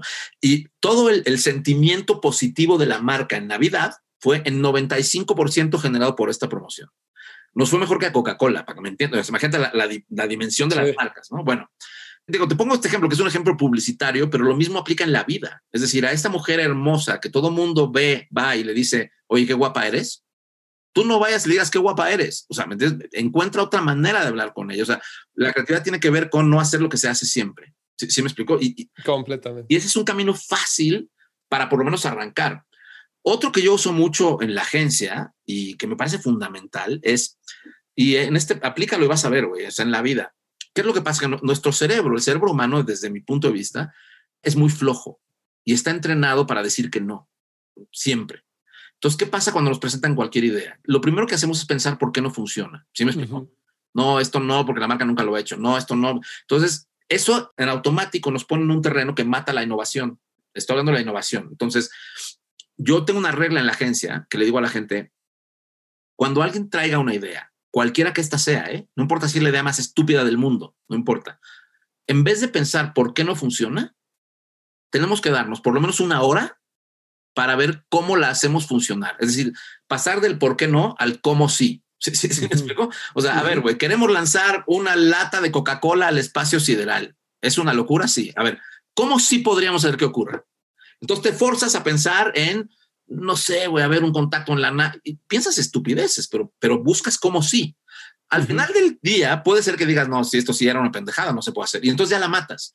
Pero mi tema está con no matar las ideas de entrada. ¿Sí, sí, me explico? Sí, sí, sí, sí. Y, y creo que eso es algo que hacemos mucho. Siempre matamos las ideas de entrada. Entonces, la innovación, desde mi punto de vista, ¿eh? yo creo que la creatividad y la innovación tienen muchísimo que ver con el error. O sea, si tú no te permites cagarla, nunca vas a innovar. En realidad, siempre que tú te sientas bien con algo que te presentan es porque ya lo viste. Entonces tu cerebro en automático se ponen, ah, tranquilo, no, no hay pedo, esto ya lo vi, va. Para mí una, tú sabes que estás ante una gran idea cuando te da miedo. No, sé si me explico. cuando te da una idea dices, ponte a ti, ¿no? Güey, y si abres una consultoría y te vas a vivir a Austin, yo te aseguro que cuando se lo dijiste a tu mujer, lo primero que dijo fue, Fer, no seas mamón, cabrón. los niños, la escuela. pero es una gran idea. No, no sé si me estoy usando, o sea, ¿me entiendes? Yo así juzgo las ideas. O sea, cuando me traen una idea que ya vi, no me da miedo, porque ya la vi. Entonces, esa no es una gran idea o no es una idea innovadora. Cuando me traen una idea y digo, ay, cabrón, no sé si deberíamos hacer esto, esa la persigo. ¿Sí, me entiendes? Ojo, con esto no te quiero decir, oye, Fer, se me ocurre que nos aventemos del cañón sin paracaídas. No, es una pendejada. Pero me refiero a esas ideas que si es relevante para la marca, si es congruente con los valores de la marca, si es una idea innovadora, pero suena una locura, pues hay que perseguirla. Yo creo que esas formulitas por ahí te van, te van funcionando. Y yo, si, si yo me fuera, digo, sería motivo de otra plática, pero si yo me voy para atrás 30 años en mi carrera y yo te muestro las piezas que yo he hecho que a mí más me gustan, todas tienen eso, ¿me entiendes? Todas en algún punto yo dije, puta, no sé si deberíamos hacer esto, güey. ¿Sabes? O sea, cuando hice la campaña de todo el mundo tiene un jet al menos en la cabeza, por ejemplo, yo decía, yo, yo, decía, puta, no sé si, no sé si está bien que choquemos un coche. Chocamos un coche en el anuncio, ¿me entiendes? O sea, es un anuncio donde un coche choca. Entonces, en un punto eso era como, esto es una pendeja, pero lo hicimos y pum, pum. Porque la gente reacciona a lo que no conoce. ¿Me entiendes? Entonces engancha. Entonces es, es, eso. Para mí, después está el tema de la curiosidad, me explico, de aprender a observar. O sea, la realidad de las cosas es que nosotros no inventamos cosas de cero. Yo siento que mucho tiene que ver con observar la vida. O sea, la vida te está tirando ideas todo el tiempo. ¿Me explico? O sea, a ver, veamos el fenómeno ahorita de Bernie Sanders, por ejemplo. Ah, sí. es un cabrón que va, se sienta con su chamarra y sus guantecitos. ¡Pum! Ahí hay una idea que puedes usar para mil cosas. Entonces, es lo que voy observando la vida, la vida te tira las ideas. Es, eso. Pero después está cómo lo vendes, ¿no? Porque tú y tu equipo hacen un trabajo espectacular vendiendo las ideas porque hacen el setup perfecto, ¿no? De cuál es la situación bajo la cual se va a presentar el comercial o la promoción o lo que sea. Tratas de meter al cliente en ese mundo y en esa forma de pensar antes de soltar cuál es la solución. Que eso también es un arte, cabrón. Sí, sí. O sea, porque hay luego buenas ideas que mal vendidas pues no llegan a ningún lado. Total. Yo me acuerdo cuando trabajamos juntos en, en Splenda haciendo el, el, pastel más grande del mundo, me acuerdo, hecho con Splenda. Sí, sí. Que yo llegué a presentárselo a mi jefe, que era americano. Y güey me dijo, tú estás loco, güey. O sea, no, güey, eso no lo vamos a hacer, güey. ¿Cuánto va a costar? Le dije, me dijo, no, güey, pon ese dinero en televisión. Y yo, ¿para qué en televisión, güey? Sí, sí, dije, no vamos a hacer esto, güey. Esto va a generar noticia, güey. Va a venir la gente, güey. Es el día de la madre, lo va a probar la chinga, ¿no? Me acuerdo que me dijo, ¿pondrías tu chamba sobre la línea? Yo, sí, güey. Yo no sabía lo que estaba haciendo. Sí, Dije, sí, por supuesto que sí, güey. Yo firmo donde quieras que si esto no jala, güey, me mandas a la fregada. Sí, sí. Digo, pues órale, güey, hagámoslo. y me acuerdo que estábamos en las oficinas de ustedes, en la junta de producción y el corazón era en forma de, eh, el pastel era en forma de corazón y era el día del lanzamiento de una promoción que se llama la, Dulce Vida, creo. Sí. Y me acuerdo que lo que habían presentado era que el pastel era gigantesco, lo íbamos a poner en Plaza Loreto en el Día de la Madre y la Madre, y era como un cheesecake y tenía el, la cubierta de mermelada, ¿no? Y este güey me saca la mitad de la junta y me dice, ¿tú, tú eres pendejo? Y yo, ¿por qué? Dice, eso no se va a ver bien en una foto, güey. En una foto hay que ponerlo con frosting, güey, que se vea. Pero el güey ya se había comprado la idea, ya se estaba imaginando en el pinche pastel. Dijo, no, güey, no, con mermelada no se va a ver bien, güey, se va a ver sucio, cabrón. Fue un pinche hitazo, güey, ¿no? Tuvimos gente ahí una hora y media formada para probar el pinche pastel, cabrón. Sí, entonces creo que la forma de vender es súper, súper importante. ¿Eso lo enseñan también en la academia o no? Totalmente. Mira, ahorita que lo dices, Fer, de hecho hay un curso, hay un curso que se llama Técnicas de Presentación. Es un taller en realidad, es un taller que dura dos días. Y precisamente por eso, porque, o sea, tener una idea para mí es el 50% de la chamba. E, el otro 50% tiene que ver con cómo la vendes, porque si no eres capaz de transmitir que funciona y que es relevante, estás vendiendo humo en realidad. O sea, porque yo vuelvo, o sea, las ideas son muy subjetivas. Y además es raro, porque cuando estás haciendo algo que es verdaderamente innovador, tú no sabes lo que va a pasar. Es decir, yo voy a la idea del pastel, me explico, nosotros decía, yo decíamos, puta, güey, no mames, vamos a hacer el pastel hecho con esplenda más grande del mundo, va a ser un putazo, pero en realidad no sabíamos, porque nunca se había hecho. ¿Sí, sí, sí me explico? A mí una vez, yo me acuerdo mucho que un cliente, Dormimundo, un cliente que hacía colchones a toda madre, y el dueño de la compañía un día viene y me pregunta, oye, Raulito, ¿esto va a funcionar? se caga la risa porque le digo, le dije, no lo sé, cabrón, espero que sí. O sea, ¿me entiendes? Yo le decía, espero con todo mi corazón, mi cabeza, mi cerebro, toda mi experiencia me dice que sí. Ahora, si yo pudiera ver el futuro, no estaría aquí, estaría en un yate en las Bahamas. ¿Me explico? O sea, no, no, o sea, cuando estás innovando, no puedes saber el resultado. Puedes intuir muchas cosas, pero, pero mucho de la innovación y de la creatividad tiene que ver con aprender a correr el riesgo de hacerlo. Y para poder correr ese riesgo, tú tienes que generar en, tu contraparte, cualquiera que ésta sea, tu cliente, tu pareja, quien sea, confianza. O sea, tienes que generar tranquilidad, o sea, que digas, ok, este tipo me está presentando esto porque sabe que es relevante para la marca, porque conoce mi negocio, porque le importa. Muchos de los creativos, a mi juicio, fracasan porque van a vender ideas cuando ni siquiera conocen el negocio de sus clientes, ¿me entiendes? Entonces, ¿Cómo me vienes a vender que haga esto si no, si no sabes ni siquiera cómo está mi negocio, con quién compito, sabes qué me duele? Yo, yo por eso te hablo más de problemas, es decir, métete en el negocio de tu cliente lo más que puedas, háblale a tu cliente desde el negocio, no desde la creatividad. Yo casi nunca hablo de los, con los clientes de creatividad, yo siempre hablo con los clientes de su negocio. Y como consecuencia de eso les digo, mira, esta idea funciona por esto. Entonces ahí generas un ambiente de confianza mutua que hace que las cosas funcionen. explico? Tú no le puedes vender algo a alguien que no creen lo que estás haciendo. Sí, claro. Y eso, es, eso para mí es fundamental y eso hay que aprenderlo a hacer porque muchas ideas muy buenas se quedan en el cajón porque no saben vender. ¿no? Oye, y ahora, ¿qué pasa con, y ahorita estamos hablando de Johnson y Johnson, Coca-Cola, etcétera, marcas que tienen presupuestos que, eh, pues si la cagan y metieron, no sé, dos millones de dólares en el anuncio, pues digo, no es el mejor día de sus vidas, pero pues obviamente es un, este, pues digo, van a seguir viviendo, ¿no? Van a seguir, o sea, van a seguir adelante. Ahora, ¿qué pasa con startups? Que están empezando y que dicen, güey, tengo una bala. Una bala, ¿no? Y pues, obviamente lo que yo siempre le digo a mis clientes es, güey, enfócate en tener el mejor pinche producto del mundo, cabrón. O sea, que sea tan fácil entender la propuesta de valor que la gente no tenga que pensarlo, ¿no? Entonces, si tu propuesta de valor es clara y tienes un muy buen producto, tienes un muy buen NPS, o sea, la gente te va a recomendar, entonces puedes, ya puedes salir al mercado. Ya este, sale al mercado, entonces cuenta tu propuesta de valor, que debe ser muy clara, la gente lo va a entender. Pero en términos de creatividad y en términos de, publicidad, pues tienen una bala, ¿no? O sea, y si les sale mal, puta, pues se les fue todo el presupuesto del año y no dieron los números y no levantaron la siguiente ronda. ¿Qué les aconsejas a la gente que tiene que jugar la segura, pero al mismo tiempo tiene que salirse del molde? Sí, mira, yo, yo te diría, ¿sabes qué pasa ahí, Fer? Que para mí hay la comunicación. Cuando tú tienes una marca nueva y eres una startup y tienes un gran, gran producto, yo lo que creo es que sí le tienes que apostar muy fuerte a hacer algo diferente en términos de comunicación. Ahora, ¿por qué? Precisamente porque no tienes presupuesto. Es decir, este, yo siempre digo que la, la publicidad te entra por impacto o por repetición, ¿me entiendes? Es decir, yo soy, vamos a hablar de, no sé, yo soy un detergente de Procter, Ariel, que llevo 75 años haciendo el mismo pinche comercial aburrido de la señora lavando los trastes en la cocina. Bueno, si yo te lo paso 700 veces a la semana y tú lo ves, acordar, o sea, te vas a acordar. Ahora, ahí estoy tirando dinero, o sea, estoy metiéndole un dineral. Ahora, si yo soy una startup y tengo una bala, lo que me tengo que garantizar es que la vez que tú me veas, yo te impacte.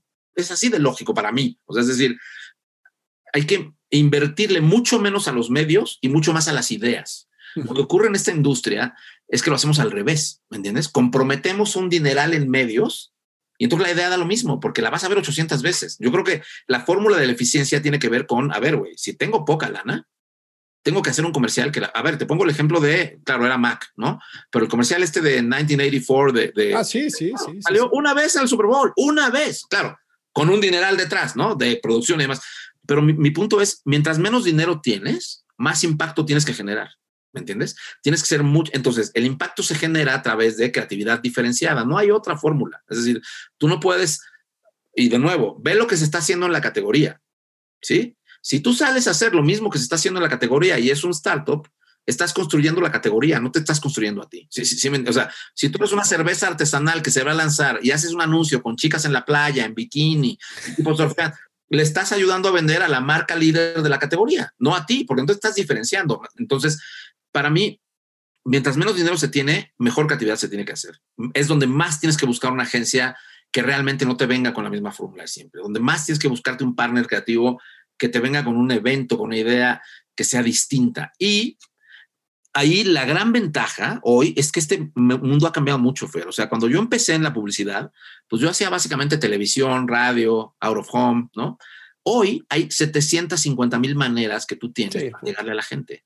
Y lo maravilloso de esto es que la fórmula ya no está en los medios, está en las ideas. ¿Sí me entiendes? Es decir, tú puedes hoy perfectamente con un presupuesto pequeño generar mucho impacto. Puedes hacer una acción que genere mucho impacto. No necesitas hacer un comercial. No, mira, te pongo el ejemplo de Nike, o sea, toda proporción guardada, porque Nike era una marca. A ver, te sorprenderías de ver que no tiene tampoco el presupuesto que uno pensaría, al menos en México, ¿me entiendes? Pero para que te des una idea, a nosotros en aquel entonces, hace 10 años, 11 años, Nike viene y nos pide que hagamos un comercial de televisión para la selección nacional. Iba a salir durante dos semanas, las dos semanas antes del partido de México contra Estados Unidos en el Estadio Azteca, que era un partido que si lo perdíamos nos la pelábamos, ¿no? Entonces dijeron, aquí vamos a meter toda la lana. Y su pedido fue, háganme un comercial de televisión. Lo que nosotros le dijimos al cliente fue, no seas idiota, vas a hacer un comercial más de televisión de los 20 mil que hay, diciendo vamos México. Por más que te lo hagamos bien chingón, ¿eh? va a ser uno más de esos. Bueno, todo lo que le dijimos fue, vamos a generar un movimiento en redes sociales, ¿sí? Vamos a abrir un grupo de Facebook que se llame Huevos, al que se sume la gente que quiera que la selección le eche huevos. Long story short, lo que les llevamos hace 11 años fue una iniciativa digital, una activación digital que empezaba en Facebook, que tenía que ver después con que la gente se juntara para apoyar a la selección. Bueno, toda la lana que, usa, que iban a usar para la televisión la usaron para eso, para activar, ¿sí? o sea, yo, te digo, no tengo la, cifra, pero el impacto que eso generó, te, te voy a dar el resultado. Cuando terminó el Mundial, primero, la acción tuvo tanto éxito que la continuamos hasta que llegó el Mundial un año después, ¿ok? Bueno, tú imagínate, y eso se lo atribuyo mucho a la publicidad, porque es lo que miden, después del Mundial, Nike resultó ser una marca más asociada a la selección que Adidas. Sí, no, no, no. Adidas era el patrocinador. No, sé si me explico. Entonces, ahí yo te hablo de qué pasó, que agarraron la lana, invirtieron la misma lana, pero la invirtieron mejor y la invirtieron de manera más creativa, impactaron más y porque conectaron con la gente, porque la gente decía, puta, no mames, qué chingón la campaña de huevos y échale huevos. Y había hasta versiones piratas de la campaña. Yo me acuerdo que se encabronaba. Yo le decía, no, güey, esto es lo mejor que te puede pasar, cabrón. Claro, claro. O sea, que la gente agarre tu campaña y la siga haciendo. Entonces, mi punto, de, de nuevo, es que hoy yo te diría para, estamos hablando de Nike, de Johnson y tal, pero si yo hoy tuviera una cerveza artesanal, un servicio por internet, cualquier cosa que fuera una startup, yo los tres pesos que, que pudiera invertir, yo me aseguraría de invertirlos en una idea de la reputísima madre, una idea diferenciada, creativa, y no me preocuparía por si es televisión, si tengo que contratar un billboard, no, yo, mira, para mí es al revés, yo te diría, muchas veces las agencias dicen, yo te digo qué necesitas hacer y tú consigues la lana. Yo creo que el pensamiento hoy, cuando una agencia es verdaderamente buena, y hablo de las agencias que son muy buenas, que son muchas, yo como agencia tengo que ser capaz de, si tú tienes un peso, hacerte con un peso algo que impacte. No sé si... Claro. Sí, sí, sí, sí. Te pongo un último ejemplo. La película del crimen del padre Amaro. ¿Sí? Te voy a dar un ejemplo, es utópico, ¿eh? esto es, me lo invento. Si tú me hubieras dicho, necesito que le hagas la campaña de publicidad de la película del crimen del padre Amaro, Raúl, y tengo un peso, ¿sabes qué? Que lo que se hizo, que no sé si fue a propósito o no, fue, ok, voy con los curas y les digo que voy a hacer una película sobre un cura que termina enamorándose de una mujer y faltando. Entonces, entonces ¿qué pasa? Con ese peso se lo dijo un cura y lo que empezó a pasar, no sé si te acuerdas, fue que la iglesia empezó a decir que cómo era posible. Entonces, sin invertir un peso, le hicieron a la película la mejor campaña del mundo. ¿No? ¿Sí, Completamente. o sea, ¿cuánta gente que no iba a ver la película dijo, ay cabrón, a ver, voy a ver la película? Otra vez, es un ejemplo muy, muy raro, pero ese tipo de cosas se pueden generar. ¿Sí, sí, sí claro. me entiendes? O sea, ese tipo de cosas se pueden generar. Tú impactas a una persona y luego eso se amplifica. O sea, hoy tú haces una acción en redes sociales, una, que impacta a una persona, y si eso se vuelve viral, ¿sí? Se vuelve, mira, te, te voy a mandar ahorita que colguemos, o ahorita que terminemos, un caso que hicimos en la agencia. No, no fue de cero pesos, pero te, te cuento muy rápido. Nos invitan a hacer una campaña de Don't Drink and Drive para una marca de cervezas, ¿ok? Uh -huh. Y nosotros lo que dijimos fue, en vez de hacer la típica campaña del accidente y no, y vuelve a tu casa, tus hijos te esperan, dijimos, te cuento la idea, la idea es real. Fuimos una noche a un antro con cámaras escondidas, filmamos a tres chavos que estaban borrachos, cuando vinieron a pedir su coche y el ballet parking les decía, oiga, le pido un taxi, y yo decía, no, no, yo, y están pedos, lo que hicimos, Fer, fue destrozarles los coches. Hace una grúa les destrozaba el coche. Les, no. les, explotamos el coche. Y apareció un letrero que decía, preferimos destruir tu coche antes de que destruyas tu vida. No. Bueno, luego te cuento cómo hicimos todo eso. Y fue sí, claro, claro. Armada. Bueno, el punto es que esto ocurrió una vez, bueno, ocurrió tres veces una noche con tres chicos diferentes en un antro en la Ciudad de México. Lo que hicimos con eso fue que hicimos un video, ese video se viralizó y terminó siendo el contenido más compartido en la historia del grupo modelo en México. Ya me explico lo que te Entonces, sí, sí. pasó una vez. O sea, un cliente sin criterio hubiera dicho, no, güey, pero ¿cuánta gente voy a impactar con eso? Nadie sí, lo va a ver. Sí, sí, Hoy la gran ventaja es que los medios ya son de la gente. Completamente. A una persona a la que la siguen mil personas en Twitter es una revista. Ah, ah sí, sí, sí. Tira más que una revista. Por supuesto. Entonces, así tenemos que entenderlo. Así tenemos que entender lo que hacemos. El, el fenómeno de los memes es eso. O sea, ¿cuánta gente, no? Es eso. Me viene mucho a la mente el video de Dollar Shave Club cuando lanzó. No sé si te acuerdas, del que sale el CEO. O sea, la sí, producción sí, sí. es el CEO haciendo una bola de cosas que te cagas de risa. Bueno, ese creo que tiene un billón de, de views, ¿no? Sí, sí, total. Y obviamente pues, se posicionó muy, muy, muy cabrón. Totalmente. Oye, pues muchas felicidades por todo lo que han logrado, Raúl. No, muchas gracias, muchas gracias. Al contrario, la verdad es que es trabajo de, pues de mucha gente en la agencia, caray. O sea, es este, yo te digo, es eso, lo que te decía hace rato. Para mí, uno tiene que fundar una filosofía, ¿me entiendes? Tú fundas tu forma de hacer las cosas y luego contrata gente buena que compre esa filosofía y que lo sepa hacer mejor que tú también, ¿no? O sea, hoy yo no soy este, todas las ideas en la agencia, ni mucho menos. Hay un equipo de gente súper talentosa que, que, le chinga todos los días para que eso salga. Y también, pues, clientes que lo compran, como te decía al principio. Sí. Esto que yo te cuento, si no hay un cliente detrás que dice, o sea, el cliente de Nike, por ejemplo, Josh, yo siempre le digo, güey, tú compraste esto porque eres gringo y no entendías un carajo, güey. Pero la risa, pues, no, claro que sí. Pero, pero ¿me siempre hay un cliente con un cierto grado de huevos, ¿no? Sí. Que, vale, yo pongo mi chamba en la, sobre la línea, o sea, solo así se avanza. La verdad es que si no, nos la vivimos haciendo.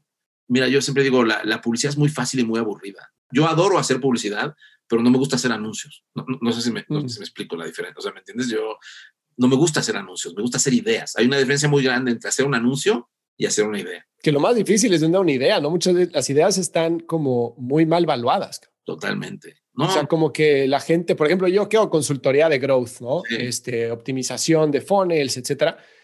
Hay muchas veces que mis clientes me dicen, güey, ¿vas a cobrar eso por, por esto? Le digo, bueno, güey, pues es que supe dónde ver, güey. O sea, supe dónde analizar, güey, y supe qué hacer para arreglarlo. Sí, me tardé una semana si quieres, güey, y me estás pagando lo de un año, pero si no, te hubieras tardado un año y no hubieras encontrado el resultado, ¿no? Siento que las ideas y el conocimiento están valuados muy, muy por abajo de cómo deberían. Totalmente. Yo te cuento una cosa que le pasó a mi hermano, es anécdota real. ¿eh? Hace poco estábamos en Valle de Bravo y mi hermano, el pendejo, dejó una, una puerta cerrada con un candado y se le olvidó la llave en México. Entonces llama un cerrajero, la anécdota real y me encantó. Yo dije, este cabrón lo quiero contratar. Llama un cerrajero a que venga y, y, le abra, ¿no? El cerrajero viene, agarra la llave esta que no sé ni cómo le hizo, mete una cosa abajo, pum, quiebra esta madre y abre la puerta, ¿no? y le dice mi hermano, ¿cuánto le debo? Y el tipo le dice, son mil pesos. Dice, mil pesos, te tardaste dos minutos. Y el cerrajero le dice, ah, no, si quieres me quedo aquí hasta mañana, no hay pedo. O sea, sí, sí me O sea, como que te cobré porque te abrí, cabrón, no, por el tiempo. No, o sea, yo dije, es este güey, es cierto. O sea, un poco lo que te pasa, a, a mí me pasa, ¿no? Que, o sea, a veces, claro, a los clientes dicen, ah, y eso, y le digo, pues hazlo tú entonces. Exactamente, güey, sí. El conocimiento se tiene que pagar y, y, tiene que tener un valor en lo que tú haces. O sea, yo sueño también con tener una consultoría. De hecho, ese es mi, mi hacer consultoría de marca y esto.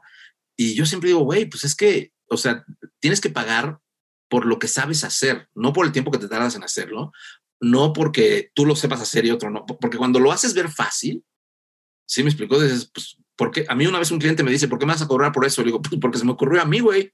Exacto. Se te hubiera ocurrido a ti. ¿Sabes? Yo si te hubiera ocurrido a ti, no me hubieras contratado. Entonces, es, y se cagaba de la risa, este, Aeroméxico. Pero, pero ya me entiendes, es eso. Yo, yo creo que sí tenemos que aprender. Y yo por eso soy así con la agencia, no, no por mamón, al contrario. nosotros tenemos, mira, para que me entiendas, pero nosotros tenemos clientes que nos pagan en especie. O sea, nosotros teníamos un cliente de una taquería que nos, que nos pagaba parte del fee con vales de tacos, así a ese nivel, ¿entiendes? Porque ¿qué pasaba? Que al equipo le encantaba la marca, la querían manejar, el cliente no tenía lana y me dijo, güey, yo te pago tanta lana y tanta lana en vales de tacos. Va, chingón. O sea, es decir, a mí me gusta trabajar con marcas cuando me gustan las marcas, no, no porque quiera cobrar mucho dinero, no, te juro que Ale Ballesteros, que tú la conoces, sí, sí, ella ve las, los números y, y siempre me quiere matar porque me dice, güey, si por ti fuera regalarías todo, cabrón. O sea, no me deja hablar de dinero con los clientes.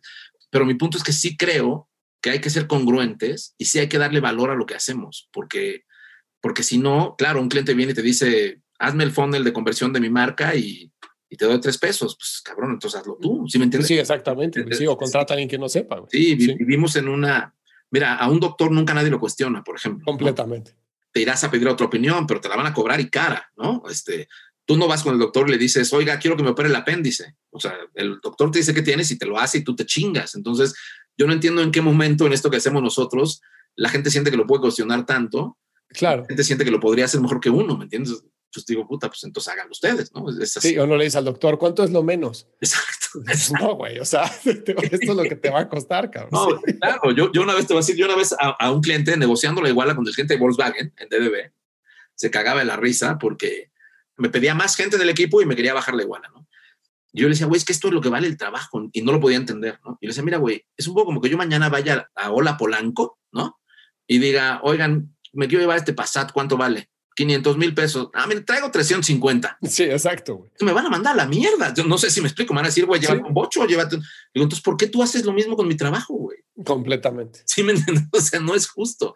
Pero bueno, sí, así, así nos toca. Es que lo que pasa es que vendemos intangibles, es bien raro, porque vender una idea es muy intangible. ¿Cuánto vale una idea? ¿No? Decías tú, o sea, ¿qué valor le das? ¿Qué va a ser por una marca? O sea, yo hoy te digo, muchas de las ideas que yo he hecho en mi carrera, si las hubiera cobrado con derechos de autor, ya me hubiera jubilado. ¿Sí, sí, me explico?